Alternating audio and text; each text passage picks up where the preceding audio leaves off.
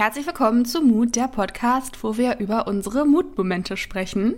Willkommen zurück. Nach äh, drei Monaten. Ja. We're back. Yes. Ja, heute wird eine ganz besondere Folge. Ähm, auch wahrscheinlich eine etwas längere Folge, Mhm. Weil wir uns dazu entschlossen haben, den Mut-Podcast zu beenden. Genau, es ist also irgendwie auch unsere quasi Abschiedsfolge. Deswegen wollen wir sie ja unglaublich schön gestalten und genau euch updaten, was in den letzten drei Monaten so Ja. passiert ist, wo ihr, uns, wo ihr uns nicht gehört habt. Ja. Ähm, genau, und das, darum wird es halt in dieser Folge gehen, also was in der Zeit passiert ist. Und genau, ich glaube, wir haben uns echt auch viel zu erzählen, Hannah und ich, weil wir haben uns auch echt lange nicht gesehen. Ja, voll. Und warum wir jetzt uns dazu entschlossen haben, den Podcast zu beenden, also wir machen den ja jetzt schon echt eine lange Zeit und ich, ja, ich habe gerade geguckt, ähm, 22. Mai 2019. Wow, ja. Und jetzt ist bald 2022, also schon echt lange. Und Jette und ich haben uns ja auch irgendwie über den Podcast so richtig kennengelernt. Also wenn ihr jetzt noch nicht so lange dabei seid, dann könnt ihr natürlich die Folgen gerne auch alle nochmal hören.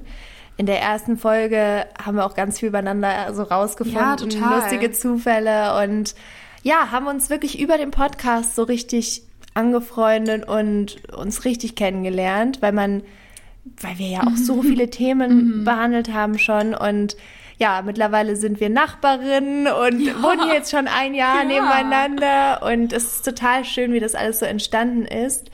Aber wir haben dann doch auch gemerkt, dass wir auch richtig Lust haben auf andere Projekte zusammen, sei es es jetzt so YouTube-Videos oder TikTok, Reels, einfach malen zusammen. Und der Podcast hat doch viel Zeit auch eingenommen, was man jetzt vielleicht gar nicht so denkt. Ja, ich glaube halt, ja, ich glaube, ähm, als, als HörerInnen denkt man, dass wir mehr Zeit miteinander verbringen, als wir es Ja, eigentlich tun. ja. Also die Zeit, die wir miteinander verbringen, haben wir eigentlich zu 99 Prozent mit Podcast-Aufnahmen verbracht. Also ich kann jetzt die Sachen eigentlich an der Hand abzählen, die wir zusammen gemacht haben. Ja, ähm, was nicht Podcast-Folgen aufnehmen Ja, war. ja. Und das war halt immer so, zwar schön, also wir treffen uns super gerne zum Aufnehmen, ähm, aber es war halt immer schon ein bisschen schwierig auch für die Aufnahmen halt Termine zu finden, die halt für beide passten. Deswegen haben wir auch unglaublich viele Folgen remote tatsächlich aufgenommen, Mhm. ab und an. Genau, aber zeitlich war es dann halt so, wir haben gerade so geschafft, uns für einen Podcast zu treffen, weil bei mir viel los ist, bei Hannah ist immer viel los. Ähm, und dann, ja, war es halt irgendwie immer so, okay, wir haben jetzt zwei Stunden aufgenommen, jetzt mu- muss ich irgendwie was anderes machen und jetzt muss Hannah ja. dorthin. Und danach ist man auch so echt ein bisschen geschafft, muss ich Ja, sagen. doch, also, Also- nach so zwei Stunden labern Ja. ist man, also unterschätzt es nicht. Ja, ja, also danach war man dann auch gar nicht mehr so energetisch Ja, und auch nicht aufnahmefähig. Ja, und wir haben uns halt so oft auch vorgenommen, oh, wir wollen uns zum Malen treffen und wir wollen mehr Freizeit so zusammen auch verbringen. Und das war dann nicht so einfach, weil man dann immer gedacht hat, oh, dann können wir auch gleich noch eine Folge aufnehmen. Ja. Und dann macht man das natürlich, weil das dann Sinn macht, wenn man Genau. sich eh trifft. Aber dann äh, hat das Treffen natürlich auch einen ganz anderen Vibe. Ja, total. Du triffst dich halt zum Arbeiten Ja, eigentlich. Und wir genau. hatten halt total selten so private Treffen. Das hat uns halt total gefehlt. Und dann haben wir halt überlegt, okay, ähm, wie machen wir das, dass wir halt trotzdem gemeinsam, sag ich mal, Quality Time ähm, verbringen können, aber halt keine Aufnahmen Mhm. ähm, damit verbinden. Das klingt immer so ein bisschen so sad, aber ich finde halt irgendwie, ja, wenn halt die ganze Freundschaft nur der Podcast ist, dann ja, es ist halt mehr so eine Work-Relationship Ja. irgendwie, auch wenn wir hier über total private Themen sprechen. Aber wir haben halt nie so eine private Zeit off-camera oder off-Microphone Ja, gehabt. voll, ja. Und das hat uns halt beiden total gefehlt, weil wir malen ja auch beide so gerne Ja. und wir würden halt voll gerne auch mehr so, weiß ich nicht, gesagt, gemeinsame YouTube-Videos drehen, wo wir kreativ werden oder Reels oder eine Kunst-Challenges oder sowas. Mhm. Ja. ja, genau, wo man halt noch andere Sachen macht. Genau, und eben auch so eine Freiheit zu haben. Also, weil der Podcast ist ja dann doch, also jetzt natürlich war keine Regelmäßigkeit drin, aber so am, normalerweise war es ja anfänglich jede Woche eine Folge und dann alle zwei Wochen eine Folge, was ja schon viel ist. Und dann ist da natürlich auch ein gewisser Druck dahinter, den, den wir auch gerne erfüllt haben, weil uns das ja Spaß gemacht hat. Total. Aber mit so freien Projekten ist man natürlich viel, ja, hat man viel mehr Bewegungsmöglichkeit in dem, wie man das jetzt umsetzt. Und ja, ich glaube, da sind wir beide, freuen wir uns beide richtig drauf. Ja, genau. Ist natürlich jetzt so ein bisschen anders. Also ich glaube, es ist schon auch bestimmt für euch total entspannt, uns halt zuzuhören mhm. und uns ähm, zu lauschen, während ihr irgendwas anderes irgendwie erledigt oder keine Ahnung, eurem Alltag nachgeht. Deswegen kann ich das halt voll verstehen, dass euch das wahrscheinlich als Medium oder den StammhörerInnen sorry, schon auch fehlen wird wahrscheinlich. Ja. Ähm, genau, also ja, aber wir haben einfach halt für uns gemerkt, dass wenn bei uns halt auch irgendwann so dann der, der Spaß fehlt mhm. und so die Leidenschaft ähm, nicht mehr da ist, dann ist das halt als Grund für uns dann halt auch irgendwie dann nicht genug, glaube ich. Ja, und es werden andere Sachen kommen. Also da könnt ihr euch schon drauf freuen. Okay, aber jetzt, wo wir euch das erklärt haben. Genau geht es ein bisschen an das Update. Denn eine letzte Folge habt ihr ja hier noch genau, von uns. Wir wollen jetzt genau. nicht nur eine sechs Minuten, nee, nee, nee, nee, nee. sechs Minuten Aufnahme hier hochhalten. Nee, und ihr bekommt noch ein Update. Wenn schon, dann kommt hier eine ja. gute Abschiedsfolge. Ja. Und ich finde richtig ich freue mich richtig. Mhm. Ja, wir haben uns extrem viel zu erzählen. Also wir haben uns einmal noch zwischendrin getroffen. Mhm. Wann war das denn? Auch schon wieder zwei Monate ja, her, oder? Ja, Dass wir uns ja, gesehen haben. Wir leben nebeneinander. Wir haben uns vor zwei Monaten jetzt gesehen. Das müsst ihr euch mal geben. Das ist verrückt. Aber man muss dazu sagen, dass ich auch den ganzen November weg war. Ja, ne? du, Hanna war halt unglaublich viel unterwegs. Und ähm, ich war jetzt auch ab, also ein paar äh, Wochenenden. Ich war bei meinen Eltern mhm. viel und so. Deswegen, ja, genau. Und deswegen haben wir es halt einfach nicht geschafft, also uns zu treffen. Ja. Bis um, jetzt. Ähm, aber here we are. Here we are.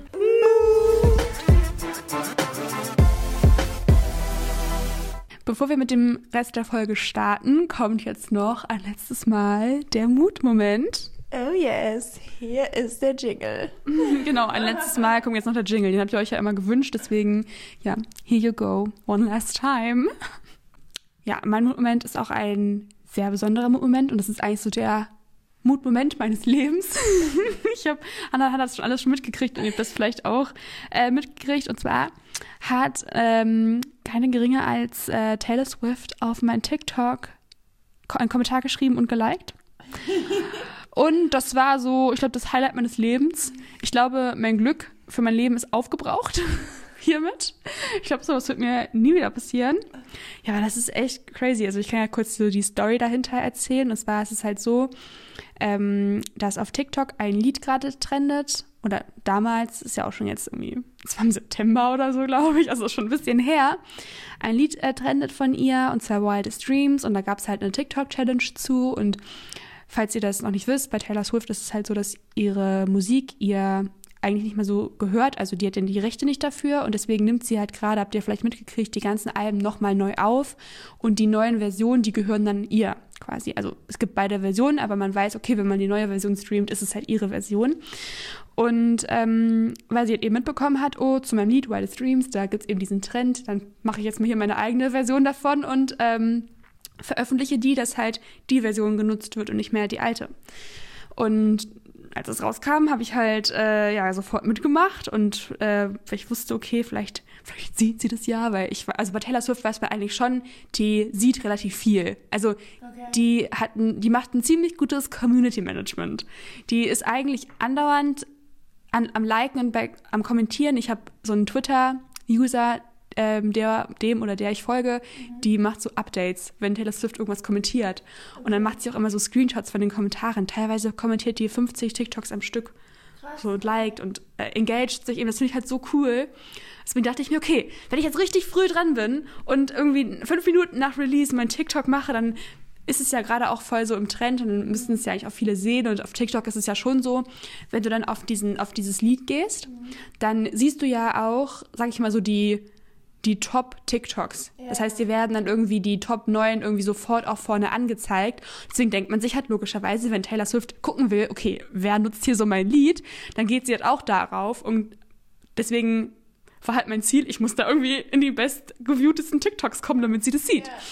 So, und das war an dem Tag dann eh schon so voll die Manifestation, weil am Morgen habe ich schon mit einem Freund von mir, mit Tim, ähm, auf WhatsApp, der ist auch großer Swifty, geschrieben und der meinte schon so, heute kommt was online. Der hat das eigentlich schon so ein bisschen vorhergesagt mit dem Release.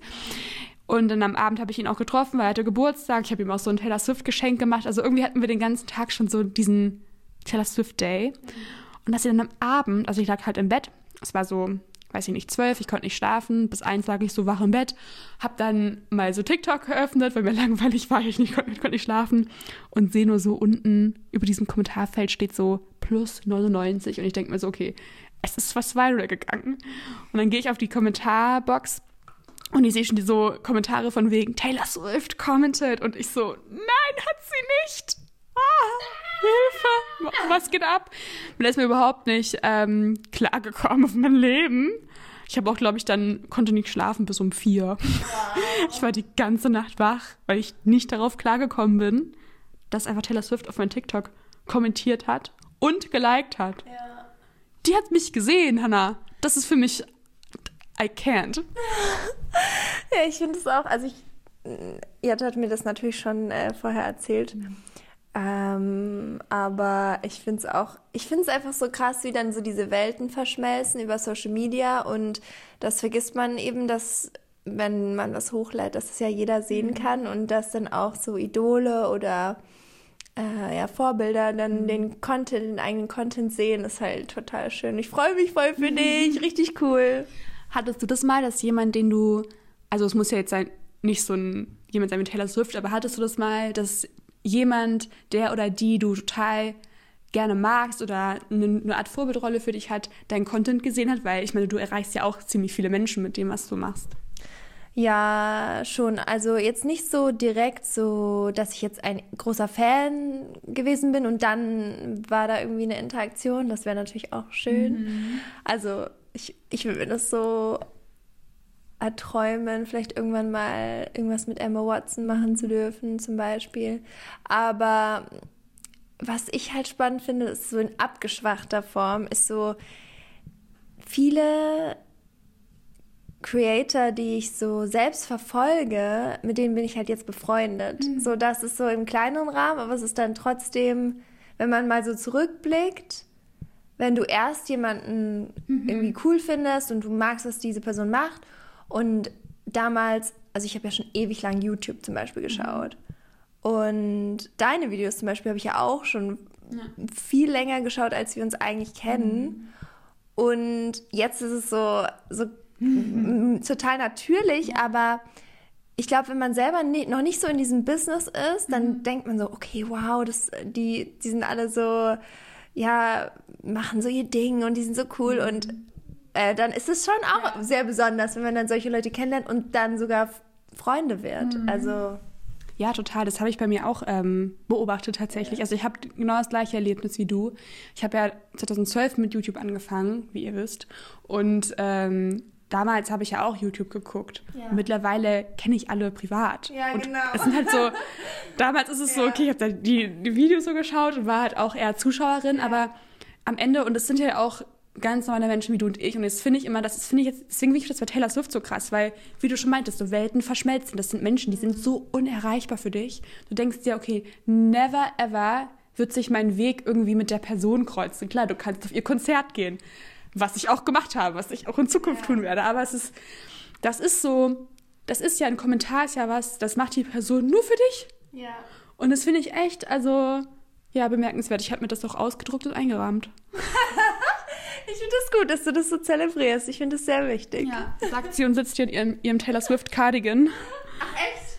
Ist ja auch. Oh mein Gott, wow. Ja, ja cool. Ich habe hab gedacht, es wäre so ein Weihnachtscardigan, weil der hat so Sterne ja. an den Ellbogen. Sieht total schön aus. Ja, der hat vier Sterne, das steht für Red, das ist das vierte Album. Ach so, oh, okay, okay. ich bin nicht so up to date, glaube ich. Sorry. Aber ich finde das voll schön. Also ich habe mich auch riesig gefreut für dich und das ist echt ein cooler Mutmoment. Jetzt bist du dran. Ja, also mein Mutmoment würde ich sagen, ist, dass ich vor drei Wochen, also den ganzen November, der ist eigentlich ein einziger Mutmoment, da muss ich mal genauer drauf eingehen, aber der konkrete Mutmoment war, dass ich zum ersten Mal, seit ich ja Creator bin, fünf Tage mein Handy ausgeschaltet habe und es einfach nicht benutzt habe. Und es mag für manche Menschen jetzt gar nicht so krass klingen, so fünf Tage.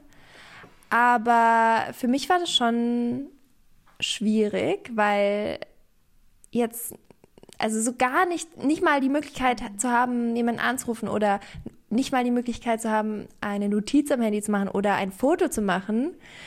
Das, ich hatte das einfach so lange nicht und ja, das war schon eine riesige Herausforderung, aber ich habe es geschafft. Und ja, warum ich das gemacht habe, kann ich eigentlich auch mal erzählen, ne?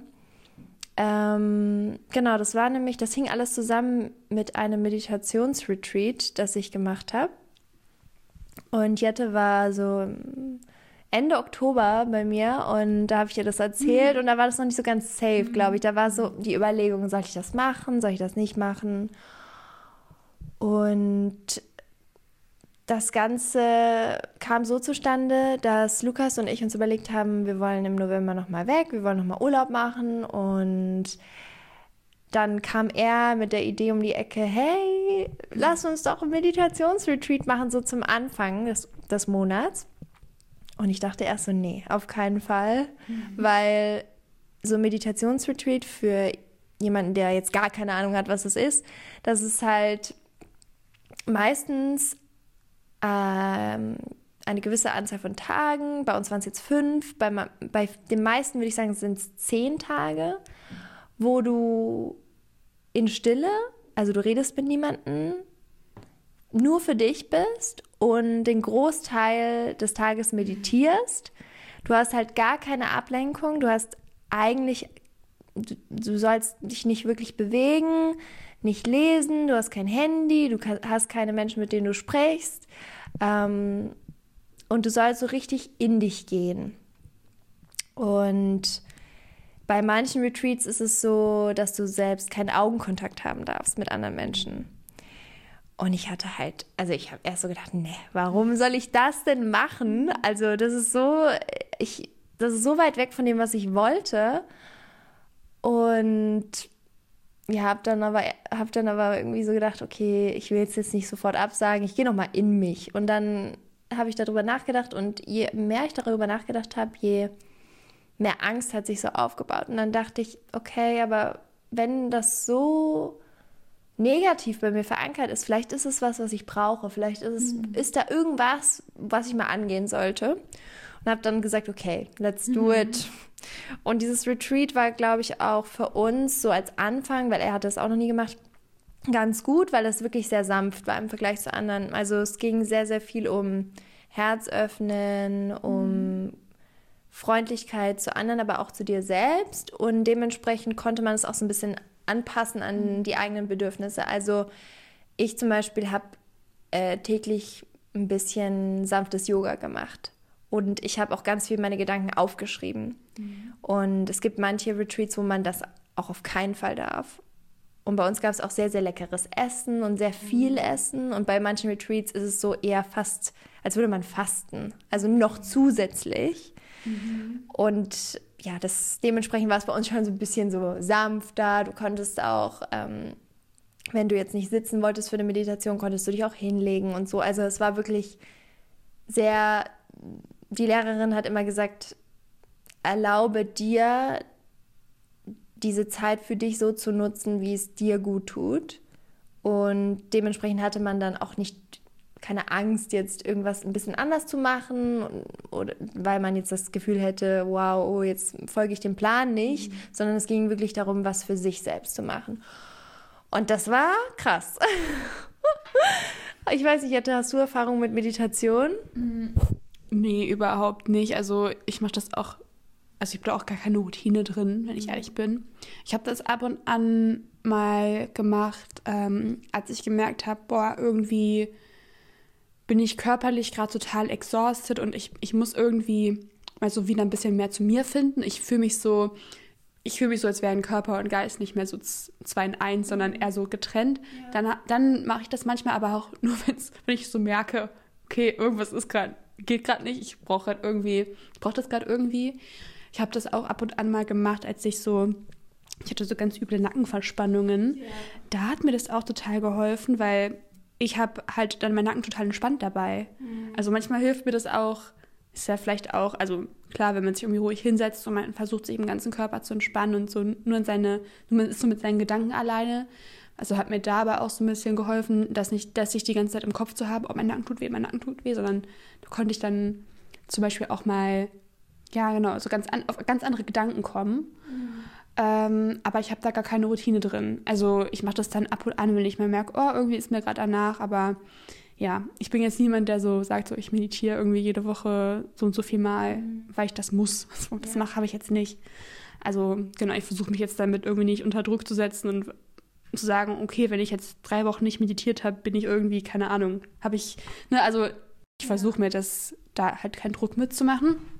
Und ja, sonst, ich finde es halt immer bei dir so spannend, was du erzählst, weil ich finde es auch total, weil du eben gesagt hast, dass du eigentlich Angst davor hattest, das zu machen und du hast gemerkt, boah, in dir ähm, sträubt sich eigentlich alles so dagegen, aber aus dem Grund hast du das gemacht. Das finde ich richtig stark. Also das, glaube ich, das fällt auch total vielen Menschen echt schwer, dann zu sagen, nö, mache das jetzt trotzdem.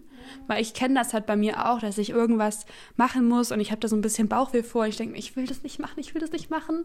Und dann aber so über den Schatten zu springen, das ist halt so schwer für mich. Deswegen, ja, bewundere ich das voll bei dir, dass du das so gut hinkriegst. Oh, danke schön. Ähm, ja, also ich, ich bin auch richtig stolz auf mich. das mhm. muss ich auch sagen, weil es war wirklich nicht leicht. Also ich weiß gar nicht, was mir am schwersten gefallen ist, aber diese intensive Zeit, wo man sich sehr, sehr viel mit der eigenen Psyche beschäftigt, natürlich, die ist, glaube ich, für jeden intensiv. Egal, ob man jetzt das Bedürfnis hat zu sprechen oder das Bedürfnis an sein Handy zu gehen oder so, das mal ganz außen vor gelassen, aber schon alleine diese vielen Stunden Meditation, das, ich glaube, das ist für jeden mhm. intensiv. Und bei mir ist ganz spannend, äh, dass da so viele Glaubenssätze hochgekommen sind, wo ich dachte, ich hätte sie schon längst verarbeitet und die dann aber wieder so zum Vorschein kamen und wo ich gemerkt habe, oh, ich glaube, ich habe viele Dinge ähm, gar nicht so richtig abgeschlossen. Die, da, die habe ich irgendwie verdrängt oder irgendwo abgelagert hinten in meinem Kopf. Und so im Alltag funktioniert das ganz gut, aber sobald dann das ganze Tohu Wabohu so um einen herum abklingt, mhm. kommen diese Gedanken wieder hervor und man merkt, oh, okay, mhm. ist irgendwie doch noch da. Mhm. Und das war ganz spannend, weil jeden Tag hatten wir dann 30 Minuten oder 60 Minuten, ich bin mir gar nicht sicher, aber so einen kleinen Vortrag, auch so ein mhm. bisschen Input. Mhm. Und bei ein, an einem Tag, das war das Allerbeste, weil ich habe auch immer mitgeschrieben. Und dann hatte sie gesagt, okay, heute geht es um den inneren Kritiker und wie wir damit umgehen können und wie wir den vielleicht ein bisschen ruhig stellen können und generell.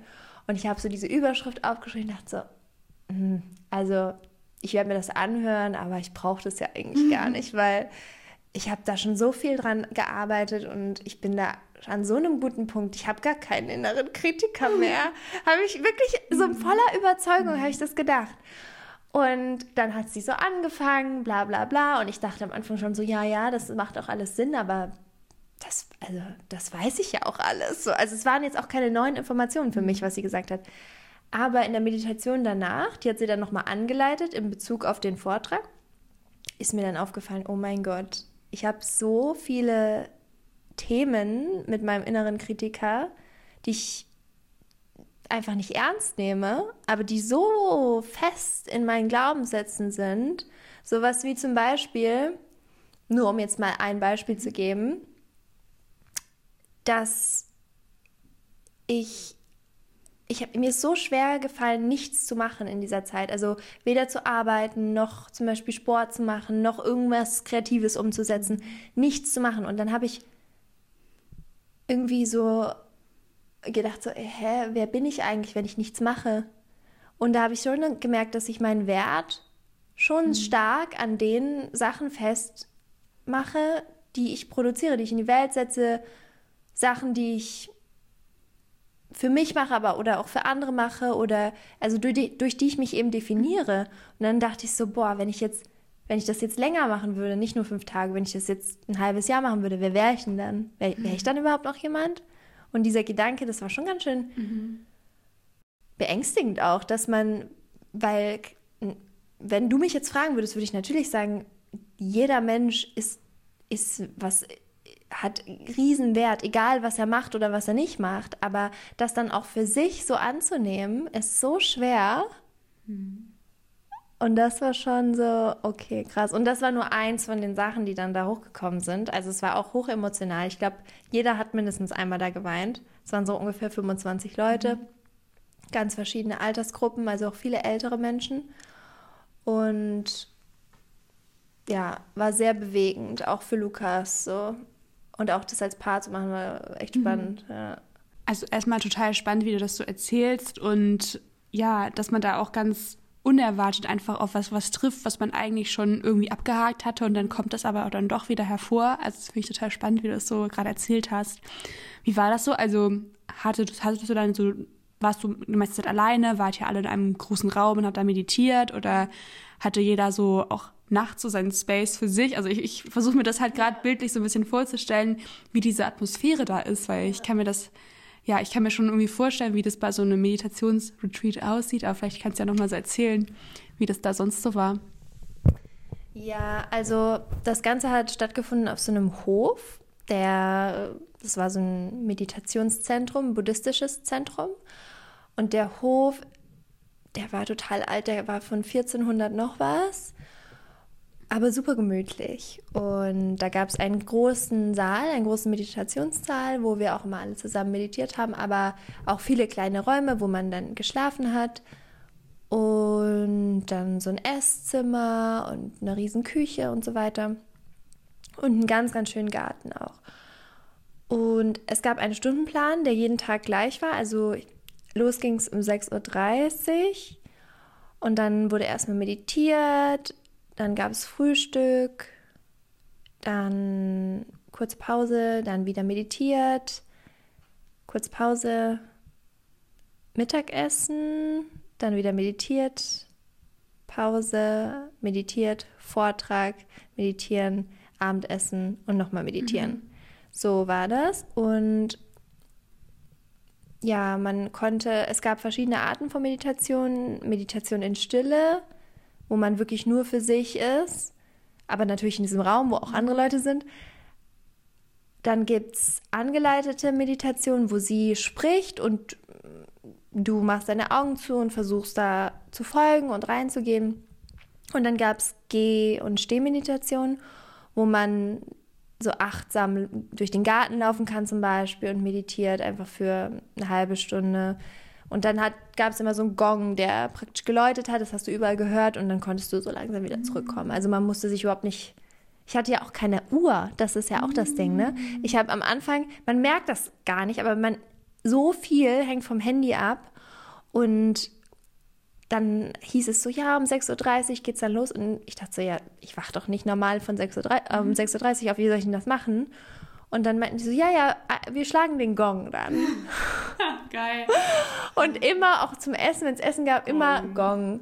Und das war irgendwie ganz cool. Man musste sich so gar keine Gedanken machen, aber auch, auch gewöhnungsbedürftig, weil ich schon oft das Gefühl hatte, wissen zu wollen, wie spät ist es denn jetzt? Mhm. Und klar hätte ich mir auch eine Armbanduhr ummachen können, aber ich trage eher weniger Uhren und hatte da eben keine dabei. Aber ja, es war wirklich krass und jeder ist damit auch ganz anders umgegangen. Ich hatte sehr, sehr viel Energie immer und ich war immer so, oh, ich, ich will irgendwie was machen, ich will mich bewegen. Mhm. Lukas war super müde, der hat eigentlich die ganze Zeit nur geschlafen, also in den Pausen. Und die Lehrerin meinte, das ist halt total normal, egal wie dein Energielevel ist. Manche sind total müde, weil so viel im Kopf passiert und so mhm. viel Energie da arbeitet, ja. dass, dass die einfach ganz viel Pause brauchen, ganz viel Ruhe brauchen. Und manche Menschen sind eher so ein bisschen aufgewühlt und da tanzt dann alles im Inneren und die mhm. können gar nicht schlafen. Und das ist einfach jeder Mensch, der damit anders umgeht. Und das war auch natürlich schön zu hören, so, dass da nichts richtig ist und nichts falsch, sondern jeder mhm. hat so mhm. seinen Weg. Aber ja, also es war auf jeden Fall eine krasse Erfahrung. Und danach war ich auch erstmal so ein bisschen aufgewühlt und dann wieder in diese hektische Welt zurückzukommen, ist schon, muss man sich ja. erstmal dran gewöhnen, wirklich. Weil da der Rhythmus halt so ganz anders ist und du hast keine Aufgaben und du kannst dich so komplett fallen lassen. Und dann kommst du zurück und dann ist so, okay, Arbeit. Hier diese Nachricht. Ah, da will jemand telefonieren. Okay, hier musst du was organisieren. Und man ist so, oh mein Gott, ich komme gar nicht mehr klar.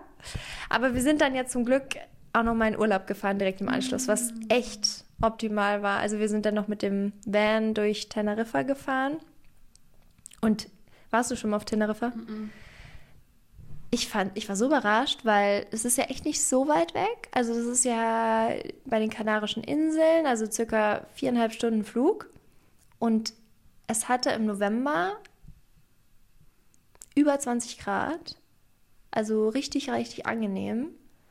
Und so einfach total Urlaubsstimmung so im November. Und ich dachte immer, hä, wie kann das denn sein? In, also, dass man mhm. in Europa so solche, solche Klimazonen hat. Total krass. Und es war echt auch eine wunder, wunderbare Erfahrung, da so mit dem Van in der Natur zu sein, weil ich das auch noch nie gemacht habe. Hast du das schon mal gemacht? Nee, mit dem Van leider noch nicht. Ich hatte es eigentlich vor, in Australien zu machen, aber dann habe ich halt keinen Travel Buddy gehabt. Mhm. Ähm, und dann wollten Frieda und ich das eigentlich auch noch mal wieder machen, aber ja, ging halt dann nicht wegen Coroni. Aber ähm, ich war trotzdem im Urlaub. Mhm. Ähm, einmal, ja, ich glaube, was heißt im Urlaub? Also ich war an drei Städtetrips. Ich war im, ähm, ich war gerade erst in Lissabon, weil meine eine beste Freundin, die ist nach Lissabon gezogen. Mhm. Ähm, und ich wollte sie unbedingt nochmal sehen dieses Jahr. Deswegen habe ich sie dort besucht für fünf Tage. Das ist auch noch gar nicht so lange her. Also wenn ihr das hört, vor so ein, zwei Wochen.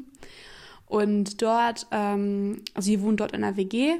Sie arbeitet auch da remote, sie studiert halt auch remote, deswegen war sie auch echt flexibel und wir konnten total viel ähm, ja, Zeit gemeinsam verbringen. Also ich finde es immer so schön, wenn man so Freunde hat, mit denen man sich dann nach einer langen Zeit wieder sieht und das ist irgendwie alles wie immer und du verstehst dich immer noch gut mit der Person, ihr seid immer noch ihr selbst habt euch jetzt nicht zu krass irgendwie verändert oder auseinandergelebt, dass es irgendwie weird ist, sondern man ist immer noch, ähm, ja, die Freundschaft ist immer noch, wie sie mal war.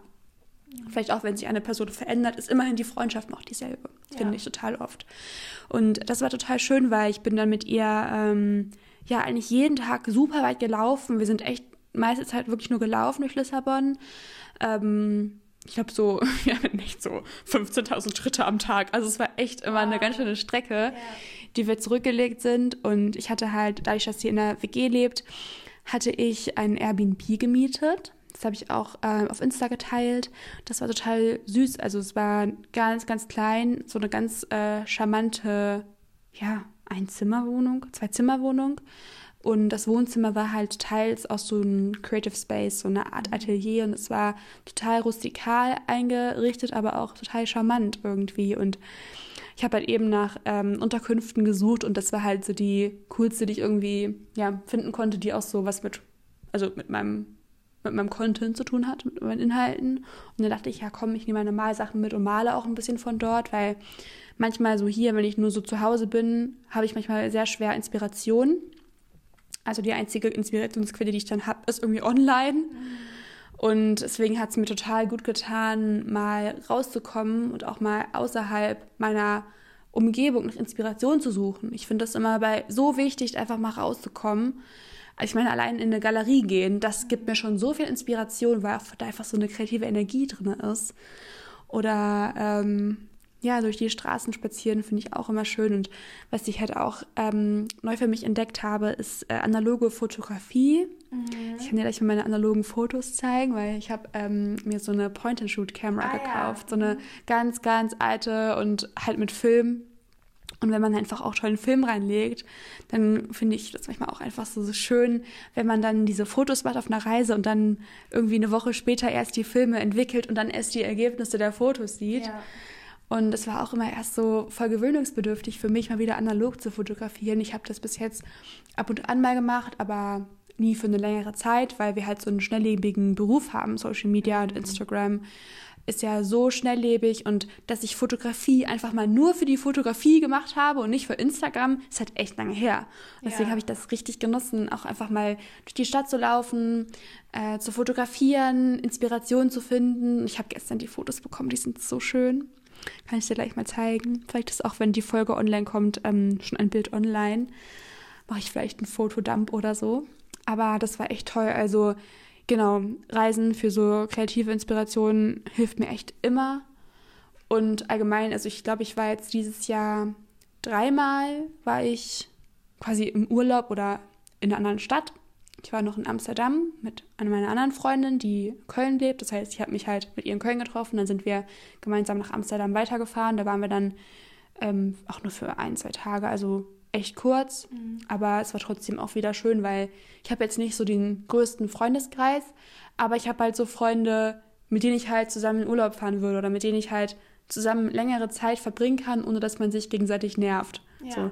Ich habe das total, also bei manchen Leuten ist es halt immer so schwierig, dann lange Zeit mit denen zu verbringen. Ja. Aber ja, bei deinen besten Freundinnen merkst du eigentlich sofort, okay, das ist halt eigentlich kein Problem, wenn, mhm. wenn du halt lange mit denen Zeit verbringst. Und das war total schön. Und dann war ich ähm, kurz nach der letzten Folge, nachdem wir die aufgenommen hatten, war ich in Schweden mit meiner Mama, mit meiner Schwester, da sind wir dann mit dem Auto gefahren. Das war das eh, also das ist, glaube ich, die ähnlichste Erfahrung, die ich habe zu so diesem Vanlife. Ja. Wobei wir halt dann immer in Unterkünften geschlafen haben, weil meine Mom das halt nicht so mitmachen kann mit ihrem Rücken mit Camping. Ja. Deswegen war es halt dann halt eher so von Unterkunft zu Unterkunft, mal in ein Hotel, aber es war dann trotzdem echt eine total spannende Reise, weil wir waren jeden Tag dann gefühlt auch woanders oder jeden zweiten Tag zumindest woanders. Es war also das erste Mal, dass ich so geroadtrippt bin. Wir hatten noch so ein richtig cooles E-Auto. Mhm. Das war auch total nice, weil es so voll leise war. Und wenn du dann die Fenster vom Auto runter machst und so durch die, also durch die, durch die Wälder fährst. Mhm. Und Schweden ist ja, ist ja auch so eine super bildliche, ein bildliches Land. Mhm. Das war echt toll. Also ja, ich bin echt froh, dieses Jahr auch ähm, ein bisschen gereist zu sein, ein bisschen was gesehen zu haben. Eben gerade für Inspirationen finde ich das immer so schön. Ich weiß nicht, wie es dir geht. Also findest du deine Inspiration eher so in deinem alltäglichen Umfeld oder musst du auch mal rauskommen, um neue kreative Energie zu schöpfen? Wie ist das bei dir?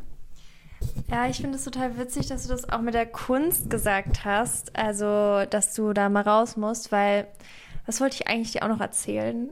Dass ich so gemerkt habe, im Laufe des Jahres ist ja super viel passiert, was so meine Kunst angeht und meine Beziehung zu Kunst und ich habe mir dieses Atelier gemietet, dann hat es nicht geklappt, dann habe ich mir alles nach Hause geholt, dann habe ich mich mit ganz vielen Künstlern getroffen, wollte dieses Format machen, wo ich die interviewe, was ich auch gemacht habe. Aber jetzt auch nicht so, also ich habe es dann wieder, ähm, ich habe es ein bisschen schleifen lassen. Ähm, habe mir fest vorgenommen, so ich will jetzt äh, da mehr Fokus drauf legen, habe dann auch eine kleine Ausstellung gemacht und so weiter. Mhm. Aber ich habe gemerkt, dass ich mich so unter Druck gesetzt habe, weil ich gar nicht mehr Kunst gemacht habe für mich, sondern so, ich werde jetzt Künstlerin, ich muss die Sachen verkaufen. Und ich hatte immer jemanden anders im Kopf, wenn ich gemalt habe. Ich habe immer gedacht, uh, wer würde sich das jetzt auf, oder was wollen Leute sehen? Was, was kommt jetzt gut? Wie, wie kann ich das jetzt machen? Und was ich am Malen so liebe, ist eigentlich diese Art von Meditation und dieses, ich mache gerade was für mich, was sich für mich gut anfühlt, was, was aus mir rausströmt. Und es ist mir eigentlich total egal, ob es jemandem anderen gefällt oder nicht. Und das, diesen, dieses Selbstbewusstsein, was meine Kunst angeht, hatte ich so verloren letztes Jahr. Mhm. Und das ist mir jetzt auch irgendwie erst bewusst geworden, auch erst nach meinem Meditationsretreat, ganz komisch, dass ich glaube, ich da ganz falsch rangegangen bin und mir dadurch so einen Stress gemacht habe und ich habe auch ganz viele Werke von mir zerstört, weil ich so unzufrieden war und weil ich dann immer hinterfragt habe, ist das überhaupt, bist du überhaupt, also ist Kunst überhaupt dein Weg? Und dann denke ich mir so, keine Ahnung, aber ich, Kunst begleitet mich schon so lange und ich liebe das und ich lasse mir das auch nicht kaputt machen nur weil ich vielleicht die Sachen nicht verkaufen möchte. Und vielleicht komme ich an einen Punkt, wo ich, wo ich dann wieder ganz viel Spaß habe und einen total einen, einen Stil entwickelt habe und da möchte ich Sachen wieder verkaufen, aber mit dieser Motivation schon an ein Bild zu gehen. Ich setze mich vor eine leere Leinwand und ich sage so, oh, das will ich jetzt verkaufen. Für wen male ich das jetzt? Mhm. Klar, kann man auch machen, so wenn man Commissions macht oder so oder, jemand, oder man macht irgendwelche bestimmten Aufträge für einen Kunden. Aber bei mir ging es halt eher so darum, meine Gefühlslage zu verarbeiten oder meine, meine Fantasie auf ein Papier zu bringen. Und das konnte ich dann irgendwann gar nicht mehr. Und dann war ich so verloren und ich habe wirklich, ich habe seit dieser Ausstellung von mir nicht gemalt. Es ist super lang und das war vielleicht im Juli. Mhm.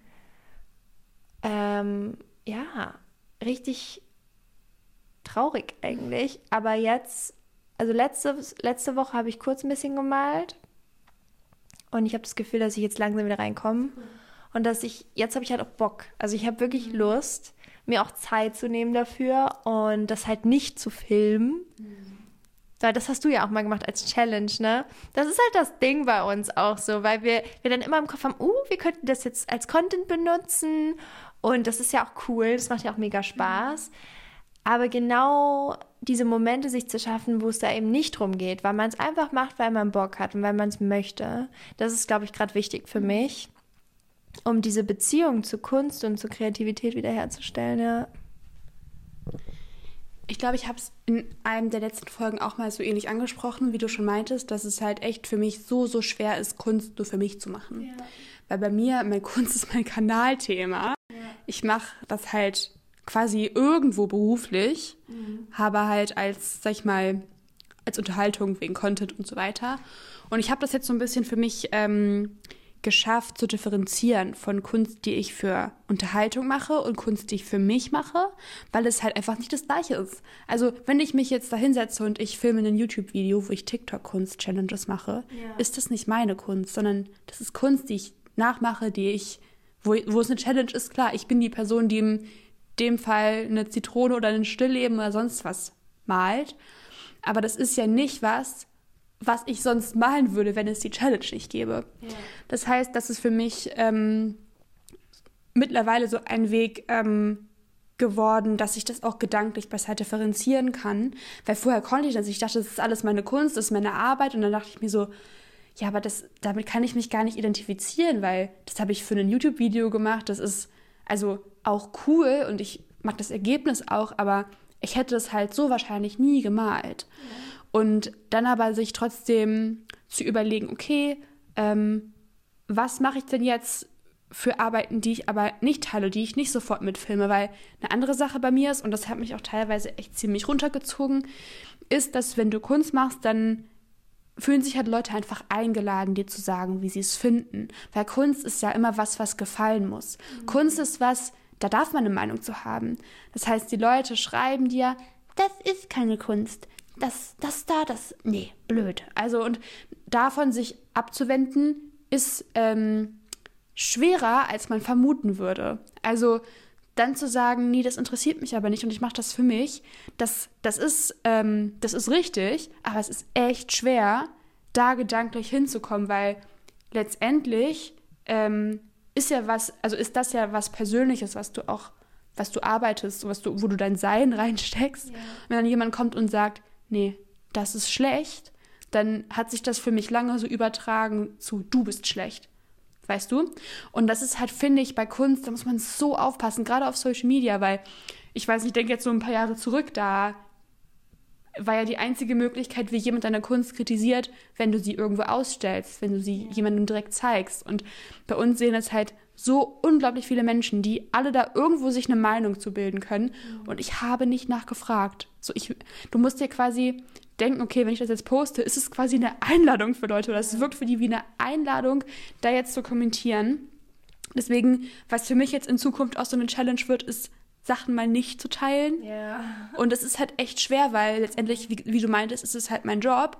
Und wenn ich jetzt, ähm, sag ich mal, in der Woche ein Kunstwerk male und ich möchte es eigentlich für mich behalten, vielleicht bin ich aber voll stolz drauf und würde es voll gerne teilen, ist es auch wieder so, hm, was mache ich jetzt? Oder andere Situation, wenn ich jetzt ein Kunstwerk male und ich teile es nicht, dann brauch, muss, ich, muss ich aber noch was anderes meinen, weil ich muss ja Content raushauen. Ich muss ja Leute entertainen. Und meistens ist das dann das, was ich zuerst mache und dann bleibt mir weniger Zeit nur für mich zu malen. Und deswegen habe ich auch, als ich in äh, Lissabon war, da habe ich tatsächlich, ähm, habe ich mich halt hingesetzt und gemalt und ich habe es auch irgendwo mitgefilmt, aber ich habe es nicht gemacht im Gedanken von, das muss jetzt irgendwie gut werden, sondern ich habe es einfach mitgefilmt und erst dann entschieden, ob ich es teile oder nicht, weil dann konnte ich halt, ähm, theoretisch hätte ich halt auch ein Reel oder ein Foto oder sonst was draus machen können, ich hätte es aber auch lassen können. Und das ist halt auch für mich eigentlich ganz, so eine ganz gute Lösung, einfach dann im Nachhinein erst zu entscheiden, fühle ich das Bild oder fühle ich das nicht und teile ich es oder teile ich es eher nicht.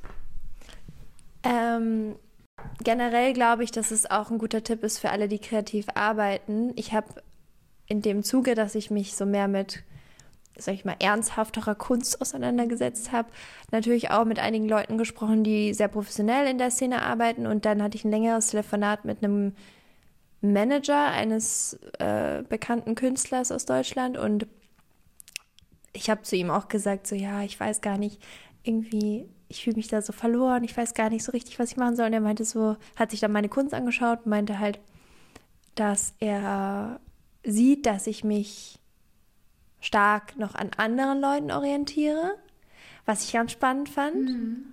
Und er meinte auch, Hanna, was ich dir raten würde, ist, nimm deine kreativen Sachen mit, ganz, geh alleine in irgendein Haus für zwei Wochen oder für eine Woche, keine Ahnung, und mal einfach. Mach einfach, was dich, was du fühlst und teile nichts davon.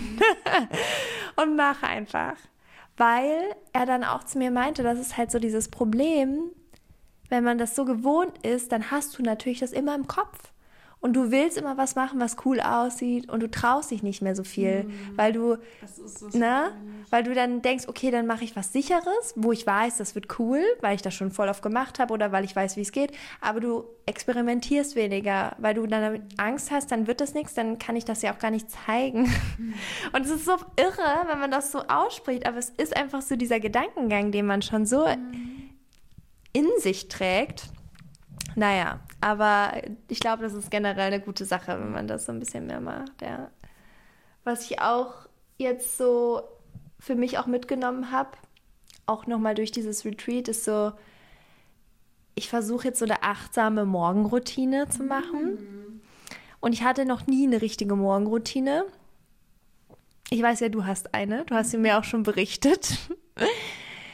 Und ich finde es sehr beachtlich, wenn es Leute können. Also ich, ich habe so eine Idee oder so einen Traum von so einer Morgenroutine, aber so richtig diese umzusetzen, das habe ich noch nie richtig geschafft. Und klar, es ist was anderes, wenn man jetzt zur Uni geht oder in die Schule, weil dann hast du vielleicht nur eine halbe Stunde am Morgen und dann machst du halt zack, zack, zack und dann geht's los. Aber wir sind ja selbstständig und wir können uns natürlich selber entscheiden, wann fangen wir an zu arbeiten, wie arbeiten wir mit oder wie teilen wir unseren Tag ein. Und bei mir ist es schon so, ich würde jetzt nicht sagen, dass ich eine, also so ein, ja, so ein ganz schlechtes Verhältnis zu meinem Handy habe, also dass ich jetzt die ganze Zeit am Handy wäre oder so oder nicht, das nicht weglegen kann. Das würde ich jetzt nicht sagen, aber schon der, ich wache auf, der erste Griff geht zum Handy. Mhm. Das ist schon so. Und ich sah darin auch nie ein Problem weil ich das auch mag. Und dann checke ich erstmal so, hm, was ist jetzt so reingekommen? Und dann bin ich so, okay, alles klar, dann kann ich aufstehen. Und jetzt habe ich das aber mal hinterfragt und habe versucht mir, also es ist auch ein bisschen durch Lukas, weil er das äh, ange, angekreidet hat, dass ich, dass ich das so mache. Er macht das auch, aber wir wollen uns da beide so ein bisschen vorm Weg bewegen, dass man die erste Stunde am Tag ohne Handy verbringt und ich habe jetzt so ein paar Dinge, die ich in dieser Stunde immer machen möchte. Und ich mache das jetzt seit dem 1. Dezember und es läuft echt gut. Also ich habe zum Beispiel so ein ganz achtsames Frühstück. Ich höre mir die Nachrichten an. Ich habe so einen Nachrichtenpodcast, den ich dabei höre. Ähm, und dann esse ich ganz bewusst und mache meinen Tee, dann meditiere ich manchmal, auch nicht jeden Tag, aber versuche ich schon. Mache vielleicht so ein paar Stretches. Aktuell häkle ich dann. also häkeln ist mein neues Hobby, da muss ich auch noch was dazu erzählen. Ja, und dann ist auch schon eine Stunde rum und dann kann ich auch anfangen so. Und dann fühle ich mich aber viel besser, als wenn man so aus dem Bett stolpert, so noch gar nicht richtig wach und schon, oh, was gibt's hier für Mails? Und dann ist am Ende noch eine stressige Mail dabei und dann wachst du schon auf mit so einem Hals und denkst dir so, oh, heute ist ein Kacktag und dann mit dem grauen Wetter noch. Aber da, das merke ich schon, dass das mir mein Start in den Tag ganz anders, mhm. ganz, sich ganz anders anfühlt. Du machst, machst du noch deine, deine Morgenroutine? Ähm, ja, die mache ich noch. Also tatsächlich ist es, ich bin auch so ein Kandidat und wer ist es nicht, dass man kurz direkt nach dem Aufstehen irgendwie auf das, auf das Handy schaut. Manchmal brauche ich das auch, weil ich morgen echt, morgens echt schwer wach werden kann. Und entweder ich zwinge mich, okay, ich gucke auf mein Handy und bin da so ein bisschen dran, weil dann schlafe ich nicht mehr ein. Mhm. Oder ich schlafe halt noch eine Stunde. Mhm. Und meistens will ich dann aber aufstehen und dann hält mich das so ein bisschen, also dann hält mich das ab vom wieder einschlafen. Ähm, ja, whatever. Aber genau, ich versuche auch nicht zu arbeiten im Bett. Also ich meine, ich würde jetzt niemals mein Mail-Postfach dabei öffnen, wenn ich halt morgens gerade, also meinem E-Mail-Postfach, ich habe auch keine Benachrichtigung auf dem Handy an, mhm. sind alle aus. Ähm, ja, da, da gucke ich auf jeden Fall nicht rein. Aber ja, genau, ich bin halt dann, keine Ahnung, auf WhatsApp oder sowas. Also genau, da sehe ich dann halt, aber da kriege ich auch nichts Geschäftliches geschickt, sondern nur private Sachen. Guck, okay. wie geht's meinen Eltern, erstmal einen guten, guten Morgen wünschen, so sowas ja. halt. Ähm, ja, und dann genau stehe ich halt auf, ähm, mache mich fertig, mache meinen Kaffee und mache mich ready und danach oder frühstücke und dann danach setze ich mich erst ja. an meinen Schreibtisch und da arbeite ich halt dann ganz strikt von nur dort aus. Ich versuche nicht von woanders aus zu arbeiten, außer halt irgendwie an meinem Schreibtisch. Ich habe halt auch, ähm, ich arbeite auch mittlerweile nicht mehr an meinem Laptop, weil ich habe halt so ein iMac da stehen. Das heißt, ich kann nur da arbeiten. Ja. Und das hilft mir auch, einfach so eine Arbeitsatmosphäre zu schaffen äh, in einem Job, der nicht so richtig eine hat. Das ist, glaube ich, ganz gut. Ja.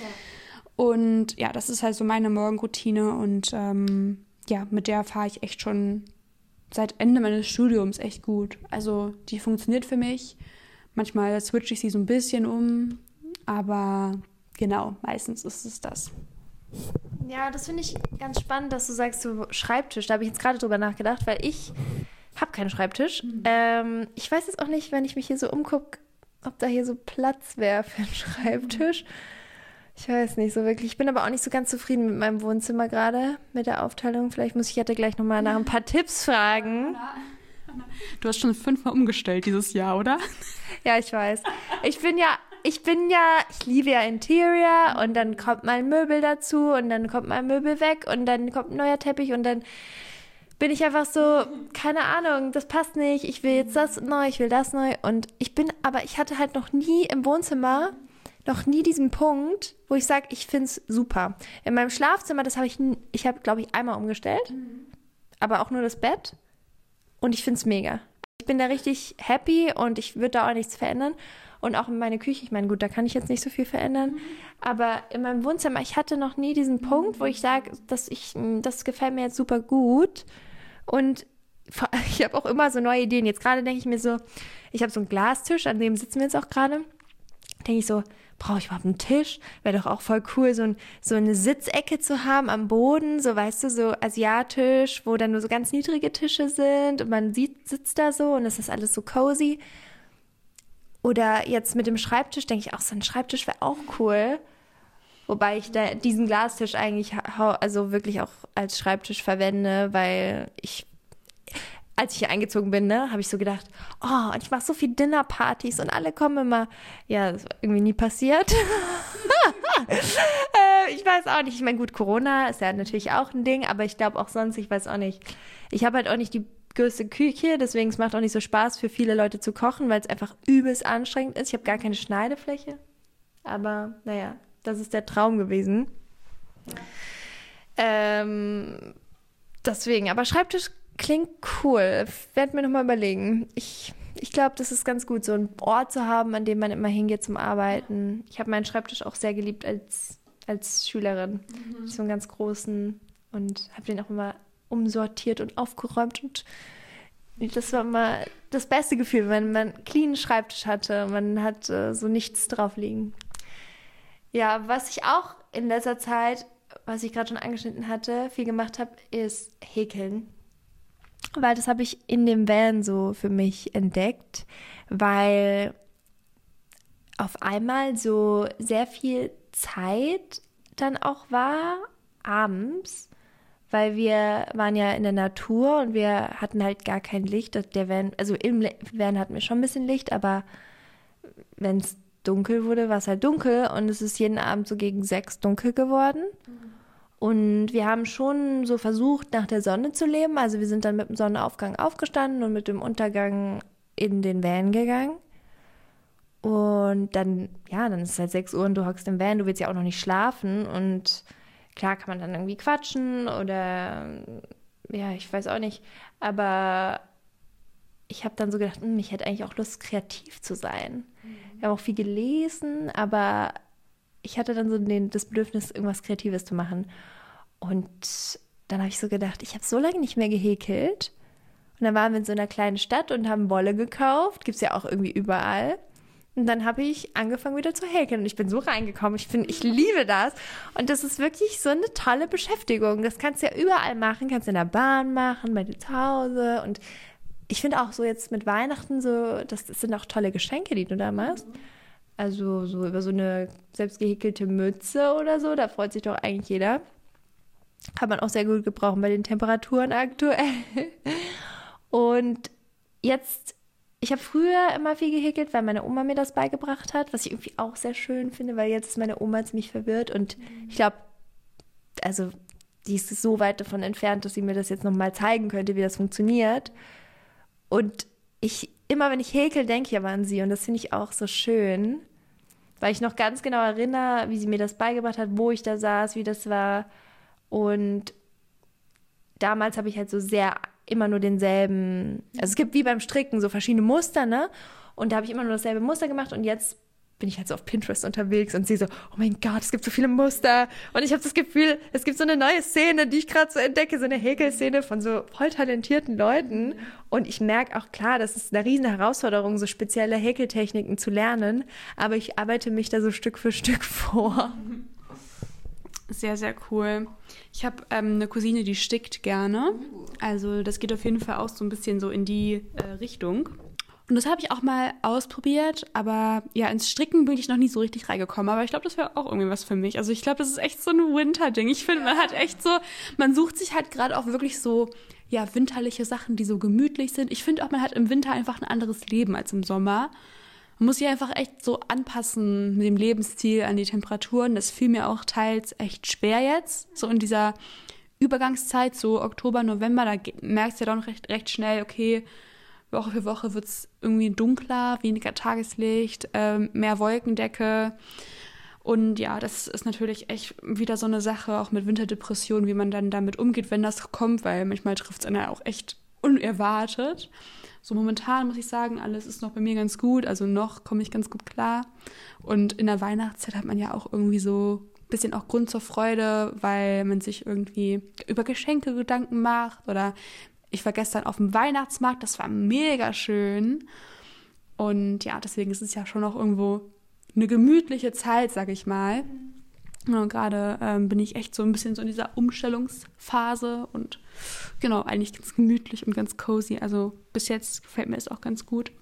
Ich überlege gerade, was ich in letzter Zeit für ein ähm, neues Hobby habe. Eigentlich ist es ja wirklich analoge Fotografie, was ich jetzt ausprobiere. Deswegen, ja, das ist dann vielleicht eher mein Hobby. Kann ich jetzt, obwohl vielleicht kann ich da auch ein Geschenk draus machen, so ein Print oder so von meinem analogen Foto ähm, verschenken. Eigentlich auch eine ganz schöne Idee. Ja, voll.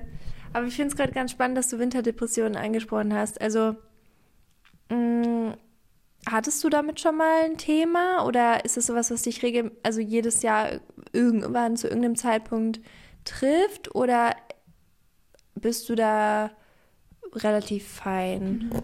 Also bei mir ist es mal, also ich hatte das ähm, vorletztes Jahr da war das dann schon ein bisschen stärker, also 2019. Mhm. Da habe ich das das erste Mal gemerkt, aber da war ich auch sehr einsam. Mhm. Und jetzt seit letztem Jahr wohne ich ja mit meiner Schwester, mit Frieda zusammen. Und seitdem ich halt auch Frieda um mich rum habe, bin ich viel, also ein viel glücklicherer Mensch. Also ich merke das total und auch ein anderes Umfeld, andere Wohnung, andere Wohnsituation. Da habe ich das echt gemerkt, dass, dass das so ein bisschen mich davon abhält, weil Frieda und ich, wir nehmen uns auch schon oft dann auch Sachen vor und lenken uns gegenseitig ab und äh, treffen uns ab und an bei mir im Bett und lesen. Mhm. Weißt du, so eine Sachen. Also ähm, ich finde halt, bei mir ist es oft so, wenn ich ganz alleine bin für eine lange Zeit, mhm. dann falle ich da früher oder später rein. Aber ja, genau, ich glaube, ich brauche einfach so diese sozialen Kontakte un ungemein und auch ähm, ja einfach eine Beschäftigung, die mir Freude bringt. Und ich habe zwar auch ne, natürlich Spaß an meinem Job und so weiter, aber klar, irgendwie, wenn der Alltag zu lange zu einseitig ist und ich habe nicht viel Abwechslung und es ist immer alles gleich. Ich, ich, ich bin Mensch, ich lebe von Abwechslung. Ich finde das so wichtig für mich. Ähm, genau, Dinge zu unternehmen, aus dem Haus rauszukommen, sowas alles. Mhm. Dann geht es mir auch eigentlich gleich wieder besser. Und ich finde, im Winter nage ich dann eher dazu, viel zu Hause zu sein. Noch mehr als im Sommer. Klar, im Sommer gehst du halt auch mal irgendwie abends länger raus. Aber im Winter kann ich das ja echt in der Hand abzählen, wenn ich mal also abends länger weg bin. Also es ist so selten. Und im Winter bin ich halt eher so, lebe ich sehr so in mich gekehrt. Und ich glaube, wenn, wenn man dann viel alleine ist, dann ähm, ja, neigt man, glaube ich, also zumindest auf mich bezogen neige ich eher dazu, äh, mal so eine Winterdepression zu fallen. Aber ja, zum Glück äh, letztes Jahr und dieses Jahr hält sich das Ganze in Grenzen. Ja, also ich kann dir da nur zustimmen. Bei mir ist es ganz spannend, habe ich dir heute Morgen schon erzählt, weil wir haben, wir haben heute Morgen angefangen, diese Folge aufzunehmen. Es ist wie viel Uhr? 18 Uhr oder so jetzt. Ja, und wir wollten eigentlich uns um neun treffen. Haben wir auch. haben wir auch, ja, ja. Und dann haben wir ein bisschen noch ähm, Kaffee getrunken, Banana Bread gegessen und so ein bisschen geupdatet. Und dann haben wir angefangen ja, und dann auch schnell wieder aufgehört, weil die Handwerker kamen zu Jette und was mit der Heizung gemacht haben. Und die haben den ganzen Tag rumgemacht bis jetzt, aber da wir Tür an Tür leben, war das kein Problem. Und da ich auch jetzt eigentlich sehr, sehr viel zu Hause bin, ist es echt entspannt gewesen. Es war ganz cool, weil stell dir mal vor, ich würde jetzt am anderen Ende der Stadt wohnen, das wäre ja schrecklich gewesen. Ähm, aber ja, bei mir ist es nämlich, bei mir ist es ein echter Kontrast, weil ich wirklich diesen Sommer und Frühling so extrovertiert war und so, oh, ich muss raus, ich muss viele Menschen und ich muss jetzt das auskosten, dass man jetzt wieder darf und ich will tanzen und ich will feiern und ich will so möglichst nicht zu Hause sein. Und jetzt bin ich so, ich will nur zu Hause sein. Bitte bleibt mir alle fern. Ich bin so sehr ja, ruhebedürftig, sehr kuschelig, sehr slow. So, ja, ich mag das auch mhm. und merke, dass ich das gerade voll brauche und dass ich mich darin aber auch so wohlfühle, weil ich hatte auch eine Zeit, wo, wenn ich dann zu Hause war und ich es mir gemütlich gemacht habe, irgendeine Stimme in mir doch gesagt hat so, oh, was ist, verpasst du jetzt nicht was? Bist du jetzt hier, mhm. also solltest du nicht draußen sein und irgendwas machen? Und jetzt gerade habe ich das so gar nicht. Ich bin so, yo, ich mache mir meinen Tee und ich chill und ich mache hier meine Strickarbeit und so und bin total happy. Und ja, aber Winterdepressionen sind halt auch ein Thema bei mir, weil vor allem jetzt so, das ist natürlich jetzt sehr privilegiert. Ich bin mir dessen auch bewusst, aber vor allem im Kontrast jetzt mit unserer Reise, dieses Zurückkommen von Sonnenschein und immer in der Natur und du bist, du hast, erlebst jeden Tag voll viel und dann kommst du hier in dieses graue Loch Berlin und es ist um 16 Uhr stockdunkel und irgendwie auch überfordernd, weil dieser ganze Arbeitsalltag auf einmal wieder so extrem da ist und ich diese ganzen Themen in meinem Kopf habe, die bei der Meditation halt hochgekommen sind. Und da auch irgendwie so sehr viele, ja, mich, mich auf eine neue Art und Weise hinterfrage. Und in Kombination mit dieser Dunkelheit war das dann, also ist das mit, ist das doch viel auch für mich jetzt gerade. Und ich glaube, deswegen brauche ich auch diese Zeit so für mich, einfach um, um das zu verarbeiten. Und die nehme ich mir aber auch sehr gerne gerade. Und das, ja, tut mir total gut. Und ich merke so, ich merke wirklich so dieses, was du auch gesagt hast, dieses, diese Winterperson ist auf jeden Fall da. Ich trinke gern Tee, ich bin hier gern cozy, ich koche gerne Und das tut mir gut. Und das ist echt spannend, diesen Kontrast so zu erleben. Voll schön. Ja, weil ja eh auch das Jahr jetzt zu Ende geht, unser Podcast sowieso leider, äh, wollte ich nochmal ähm, zum Schluss vielleicht auch ein ganz gutes Thema zu ansprechen. Wir haben es ja letzte, letztes Jahr gemacht, haben wir eine Folge über unsere Jahresziele 20, 2021 gesprochen. Ich habe mal äh, interessant gewesen, da nochmal zu, zurück drauf zu blicken, was wir da so gesagt haben, weil ich finde es eigentlich immer so schön, sich Ziele zu setzen oder vielleicht auch die erreicht zu haben, wie auch immer. Aber ja, hast du, machst du dir schon Gedanken fürs nächste Jahr? Weil ich habe mir richtig gar nicht Gedanken gemacht. Also ich weiß nicht, ob ich mir dieses Jahr auch Gedanken machen will, weil manchmal denke ich mir so, warum sollte ich mir so übelst viele Gedanken machen über so Sachen, die wahrscheinlich eh, also die vielleicht ausfallen, die, ne? Also ja. du lachst gerade, deswegen let me know.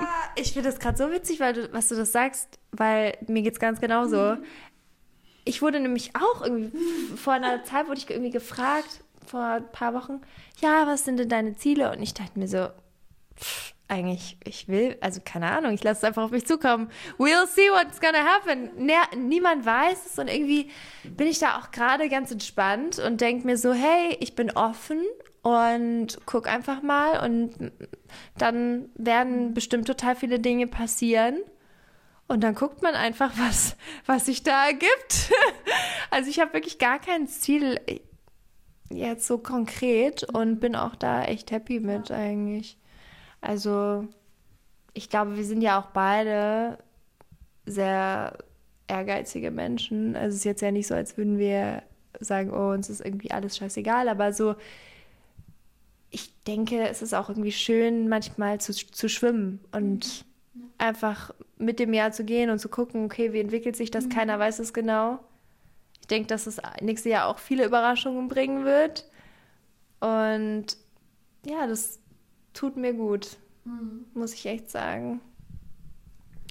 Ja, auf jeden Fall. Also mir geht es halt genauso, weil ich, ich lebe eigentlich schon so ein bisschen diesen ähm, ich lasse alles auf mich zukommen, Lifestyle seit Abschluss meines Studiums war das so die letzte Pflicht, weil ich abarbeiten musste und da hatte ich danach ich keinen Bock mehr auf irgendwas so hinauszuarbeiten. Ja. Weil worauf ich halt hinausarbeitet äh, habe, war lange einfach mein Bachelor. So den habe ich jetzt und ich genieße einfach so sehr ähm, dieses selbstständige Arbeiten in letzter Zeit. Ähm, und das passt auch einfach so ganz gut, so gerade mein Leben, aber ja, genau. Also ich glaube, früher oder später habe ich wieder so ein Ziel, was ich gerne erreichen möchte, aber ich finde es halt auch voll normal, wenn man das halt gerade mal nicht weiß. Ja. Und wenn man gerade mal so, man hat zwar so seinen Job, man arbeitet, man hat eine Routine und mir reicht es auch. Und wenn mir irgendwann mal nach mehr ist, dann wird ja, werde ich ja irgendwo eine Idee anscheinend, also wahrscheinlich bekommen. Aber ich finde es halt immer so, warum soll ich mir jetzt so ein so Druck machen und mir irgendwelche Ziele jetzt zusammenschreiben, die ich vielleicht gar nicht richtig will und mir sie nur setze, damit ich eins hab. Das ist ja irgendwie also auch vollkommen bescheuert. Also warum soll ich das machen? Ähm, ja, genau, deswegen ist es mein, mein Jahresziel, gesund und glücklich zu sein. Yes. yes. That sounds perfect. Und vielleicht noch ein bisschen Frieden für alle. Das ist dann auch noch das, das Jahresziel. ja, nee, aber das, ich glaube, das ist ganz ein, ein schönes Schlusswort auch für die jetzige Folge. Forever. Für die Forever. Bye. Nein, also ich möchte auch noch mal so sagen, oh mein Gott, man wird jetzt so fast schon sentimental, wenn man so reflektiert, aber ich fand es echt eine, eine schöne Zeit mit dem Podcast. Ich, ich bin gerade so in Gedanken durch diese ganzen Folgen und Erinner dich mal, wo wir am Anfang noch in der Factory immer aufgenommen haben und dann irgendwann hatten wir dann diesen kleinen, kleinen äh, schalldichten Raum dann entdeckt, wo wir dann da, weißt du noch, diese ganz kleinen?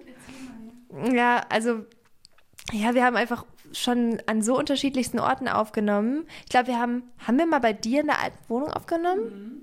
Ja, ne? Weißt du noch, wo es dir dann so schlecht das ging? Dann, ja. ja. Oh mein Gott. So ja. Genau, und dann haben wir in der Factory aufgenommen. Das ist so ein Coworking Space. Da haben wir erst in so einem großen Zimmer aufgenommen. Und da war es dann so übelst heiß mal im Sommer und man konnte. Willst du was dazu sagen? Da haben wir auch unsere Interviewfolgen aufgenommen, die ja. wir hatten ja auch mal Interviewfolgen in äh, Staffel 2, glaube ich. Ja. Also ja, wir haben echt, also so viele Folgen, auch ich glaube so 60, 70 Folgen sind ja. die wir insgesamt gemacht haben, was ja auch nicht gerade wenig ist. Ja, nur ihr habt ja gemerkt, es kam halt immer weniger und immer unregelmäßiger und irgendwann ist es halt für uns dann besser zu sagen, hey, wir machen mir jetzt den Schlussstrich und ja. konzentrieren uns jetzt in Zukunft auf andere Zusammenarbeiten, statt immer so alles halbe Jahr so eine Folge, so, hey, we're back. Ja. Also kann man ja auch machen, ne? Also wenn man das tut, why not? Aber ja, ich glaube halt einfach für uns ähm, wird es in Zukunft voll die schönen Zusammenarbeiten geben, die wir gemeinsam machen. Ähm, ja, wo Hannah und ich auch so ein bisschen mehr Zeit gemeinsam ver äh, verbringen können. Ähm, könnt ihr zwar nicht mehr unseren ausgiebigen langen Unterhaltungen hier lauschen, aber es gibt bestimmt Folgen, die ihr noch nicht kennt. Da ja, wette ich drauf. Ja, ja, eben. Also ich glaube auch, das wird richtig cool werden. Ich freue mich auf jeden Fall drauf. Und wenn es unbedingt, also wenn ihr unbedingt uns weiterhören, also zuhören wollt, kann man ja auch mal einen Insta-Livestream oder sowas mhm. machen. Ich meine, sowas geht ja auch, aber ja. Yes, also es wird auf jeden Fall was kommen. Aber ja, jetzt würde ich sagen, vielen Dank fürs Zuhören, für alle, die vielleicht jetzt erst neu dazugekommen waren oder auch schon uns über die Jahre hinweg gehört haben. Das war sehr, sehr schön mit euch und vielen Dank für alle Mutmomente, die ihr eingesendet habt und alle Nachrichten und das Vertrauen, was ihr uns entgegengebracht habt. Und alle, die unseren Insta-Kanal abonniert hatten, unseren Mut-Kanal, aber auch natürlich Jette und Namaste Hanna. Und ja, bleibt mal bei, auf Instagram, werdet ihr auf jeden Fall auf dem Laufenden gehalten, was mit uns beiden zusammen passiert. Genau. Das waren voll schöne Schlussworte. Also ich finde, dabei sollten wir es belassen. Und ähm, ja, ich würde sagen, Mut ist damit äh, beendet und ich hatte echt auch so eine schöne Zeit. Das, also das Aufnehmen mhm. hat mir echt immer Spaß gemacht, aber Genau. Unsere Mut ist einfach jetzt mittlerweile eine andere. Ja. Au revoir. Bye. Es gibt doch dieses eine äh, Mut-Meme, wo so Bye, Bitches. Das sind wir. Later, Bitches. Later. Ja, also ich würde auch nicht, nicht ausschließen, dass es für immer vorbei ist. So. Ich meine, who knows? So. Aber ja. Die Hoffnung stirbt zuletzt. Genau. Ja, tschüss. Ja, perfekt. Ja, Anna muss jetzt auf Ausklicken, Hannah. Oh, oh. Machst du die Ehre?